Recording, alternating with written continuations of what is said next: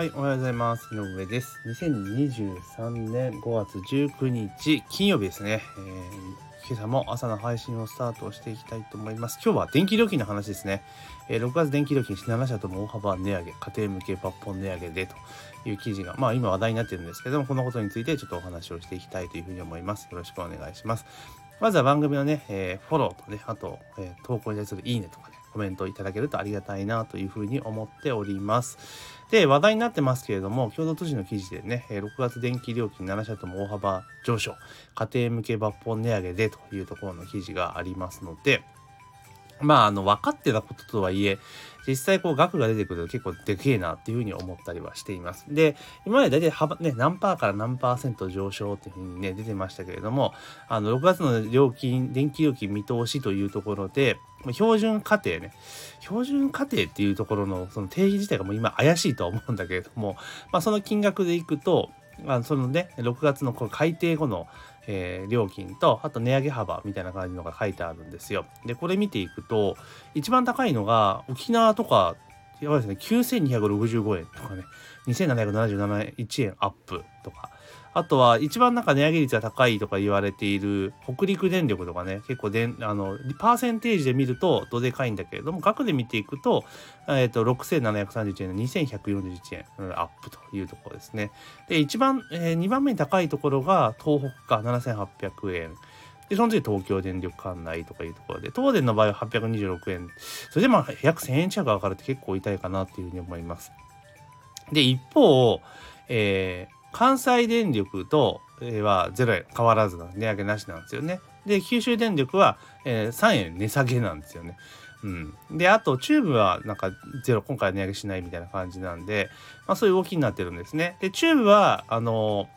ちょっと別の要因なんですけど関西と九州が下がってない上がんなかった理由っていうのはもう原発は動いてるからなんですよね。うん、原発は動いてるから下がらない上がらないというところなんでまあこうなることはねもう分かってたわけじゃないですか。で、えー、ずっとね資源高がずっと続いていて値上げするぞってこういう風になるぞっていう形で、えー、来ていたわけじゃないですか。で電気料金のなんかあれですよね政府が支出してるわけですよね。あの補助金出してやってるわけじゃないですか。でそれ入れてこれ金額まで上がっていくってことになるとこのどういう大丈夫かっていうところは正直あります。でせっかくなんかねトレンドとして給与が上がるぞみたいな感じで、まあ、進んでいる中で、えー、これでね結局その電気代は上がるぞと。でこれ標準家庭だから多分多いとこもっと多いと思うし結構普通の家庭で言ったら多分あのめちゃめちゃもっとかかってるんじゃないかなっていうふうに思ったりするんですよ。うちとか特に電気ってめちゃめちゃかかる家なんであの頭痛えなというふうには思っているんですけどまあ幸いね関西電力管内なんで今回は値上げはないですけれどもただ電気料金でめちゃめちゃやっぱり上がっているわけですよ。でこうなる時にすごく気になるのが、まあ、こんだけ上がるじゃないですか。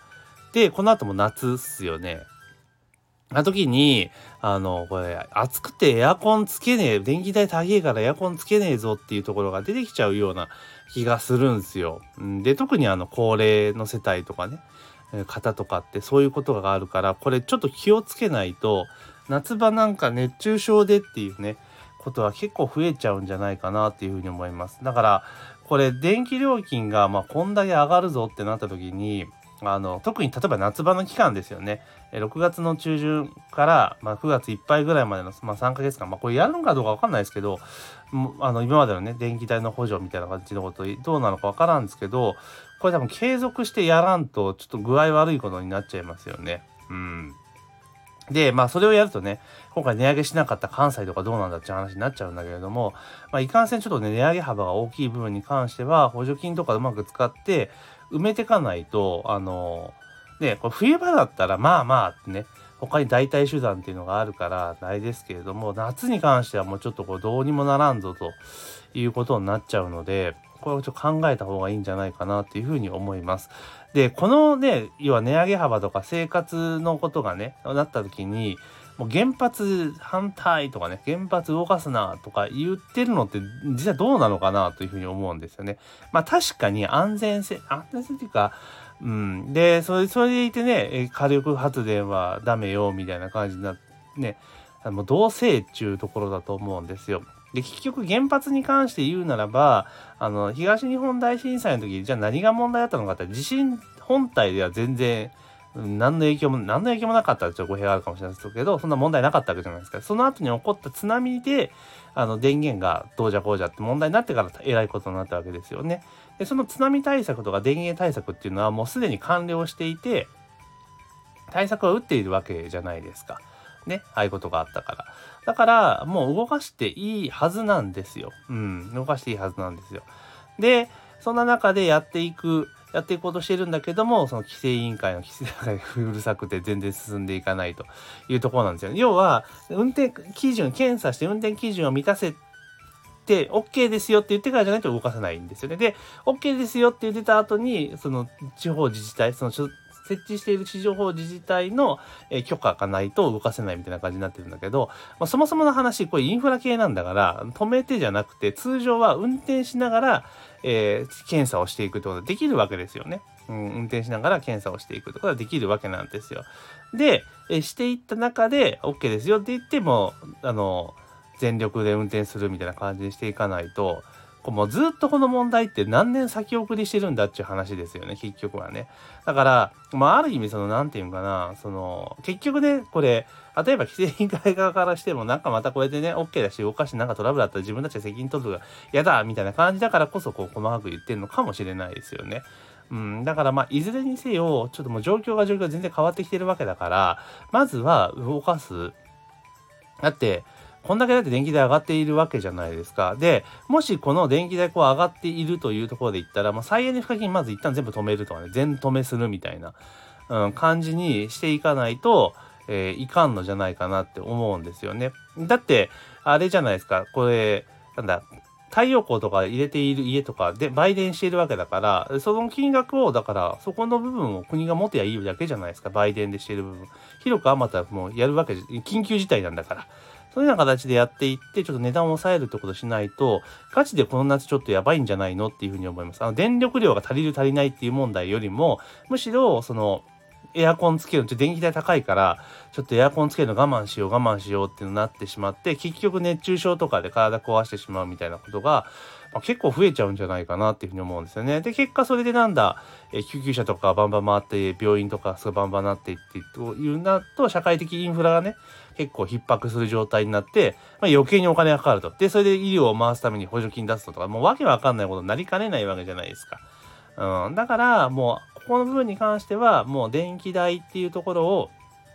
このね、もう一律で支援するとかね。だから例えば24時間エアコンを回した時に、あの、例えばね、その新しいエアコンだったら、まあね、例えば過去5年ぐらい出たら省エネ効果ってわかるわけじゃないですか。で、大体1日あたりの電力量っていうのはわかるわけですよね。1日例えば24時間フルに回した場合に、まあ、こんだけの電気が使われるとって、その金額を実費で支給したらいいわけですよね。電気代から相殺したらいいわけですよ。各家庭のね。うん、想定されるとだから例えばエアコンの、まあ、まあ、切りないから、だから一律でもなんなんとかするというところ。だから値上げ分に関しては、え今回夏場の期間だけに限りね、あの、なんとかな、国が補助金で対応するよみたいな感じにしとかないといかんですよね。うん。だからここら辺ね、ちょっとなんとかしていかないと、ちょっと大変なことになっちゃうんじゃないかなっていうふうに思っています。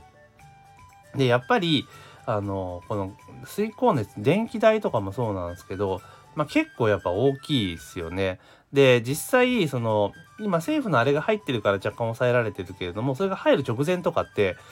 結構電気代とかって結構ええぐい金額になってたと思うんですよ。で、うちたまたまその電気代がこう今行動してないガスも上がってるじゃないですか。で、ガスに関しても上がってる中で、たまたまその、えっ、ー、と、11月後半から1月の中旬ぐらいまで、あの、マンションの大規模修繕がかかっていたから、外に洗濯物干せない状況だったんですよ。だから、あの、浴室乾燥機フル稼働で回したら、ガス代もえらいことになって、電気代とガス代だけでも、ちょっと勘弁してくれよぐらいの金額に、確かなってたんですよね。だからそう考えてやっぱベース上がっているので、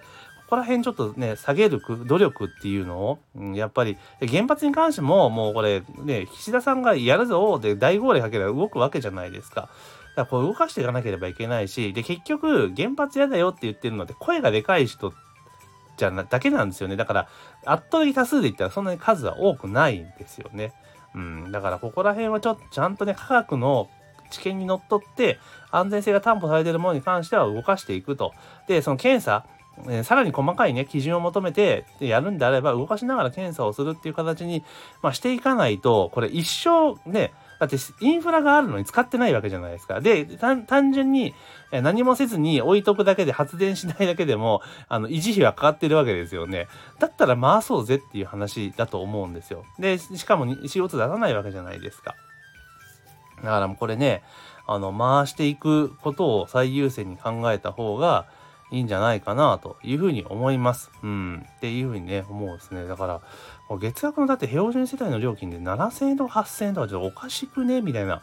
まあ、感じではあると思うので、で、給結局給料ね、上がってもこういうところで相殺されちゃったらねっていう話になりますから、まあ、ここら辺政府はね、丁寧にやっていかないと、せっかく景気いい感じで伸び始めている中で、こういうのがね、腰折れ要因になっちゃうリスクがあるから、ちょっと頑張ってほしいなというふうに思います。というところで今日はですね、6月の電気料金がバカ上がりしている、えー、状況を踏まえてですね、ちょっとこのままいったら夏エアコン我慢しちゃう人が増えちゃうんじゃないかなっていう、ちょっとね、え危機がことが危惧されましたので、ちょっとね、音声を取りました。えー、ぜひね、感想とかね、意見とかありましたらコメント欄にいただけるとありがたいです。というところで、今朝の配信は以上とさせていただきます。今日も一日頑張っていきましょう。